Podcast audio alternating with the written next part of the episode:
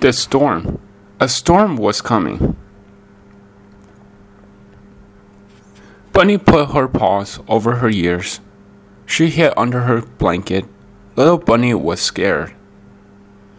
I want Hoppy, Bunny said. I want him to give me a big hug. Then I will not be scared. Hoppy was in his chair. Bunny got out of bed and went to get him. But the thunder went bam! Bunny hopped back to bed. She hid under her blanket. Bunny peeked out at Hoppy. He was all by himself. His eyes were wide open. He looked scared.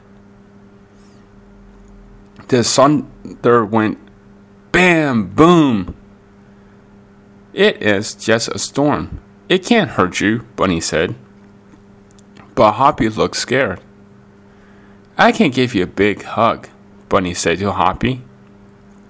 A hug will make you feel better. Bunny ran to Hoppy. She ran very fast. Then she ran back. The thunder went boom, bam, bam. But Bunny and Hoppy were not scared anymore.